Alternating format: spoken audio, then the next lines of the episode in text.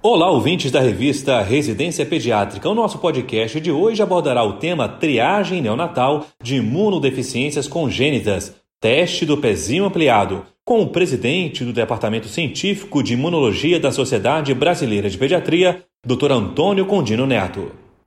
Um novo avanço científico na área de triagem neonatal de doenças congênitas é a triagem para imunodeficiência grave combinada e a gama-globulinemia, que são ah, dois grupos de doenças que afetam a imunidade do bebê.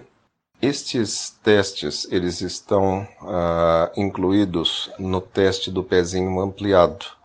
O nome dos analitos chama-se TREC e CREC. Eles medem, respectivamente, normalidade das células T e das células B. É um exame uh, de baixo custo, uh, muito fácil de ser feito. Uh, em 48 horas ele fica pronto e traz informações importantes sobre o estado imunitário do bebê. Uma boa notícia é que o Distrito Federal já aprovou uma lei onde torna universal a realização desse teste para todos os recém-nascidos naquela área geográfica. E nós esperamos que isto ah, se torne uma realidade para todo o Brasil nos próximos meses.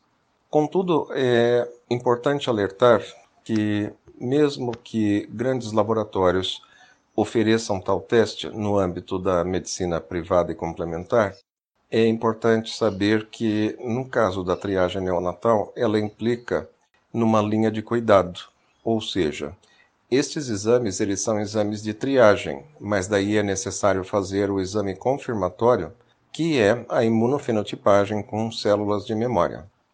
E a partir daí, uma vez confirmado o diagnóstico de imunodeficiência primária grave combinada, é importante já partir para os testes de HLA para procurar um doador para o transplante de medula. A cura dessa doença é conseguida com um transplante de medula, o qual deve ser feito o mais breve possível, de preferência dentro dos três meses de vida.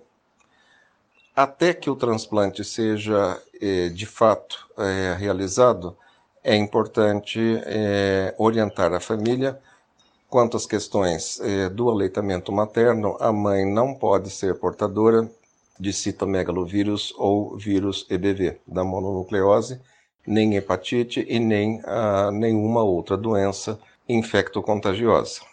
O bebê deve passar a receber imunoglobulina na dose de 500 mg por quilo, eh, antibióticos profiláticos, antifúngicos, drogas antivirais, conforme o caso. E ah, caso tenha recebido a vacina BCG, é importante já iniciar a quimioprofilaxia, pelo menos com isoniazida, porque o BCG pode ser fatal em crianças com imunodeficiência grave combinada. Quando for realizado o transplante, é importante depois o segmento, ah, no sentido de se completar o calendário vacinal e ter certeza que houve uma recuperação completa do sistema imune. Então estejam atentos que temos essa novidade tecnológica agora ah, no âmbito da neonatologia na triagem de doenças neonatais congênitas. Esse foi o Dr. Antônio Condino Neto falando sobre triagem neonatal de imunodeficiências congênitas, teste do pezinho ampliado. Na próxima semana, o nosso programa abordará o tema Violência contra Criança e Adolescente, com o presidente do Departamento Científico de Segurança da Criança e do Adolescente da Sociedade Brasileira de Pediatria, Dr. Marco Antônio Chaves da Gama.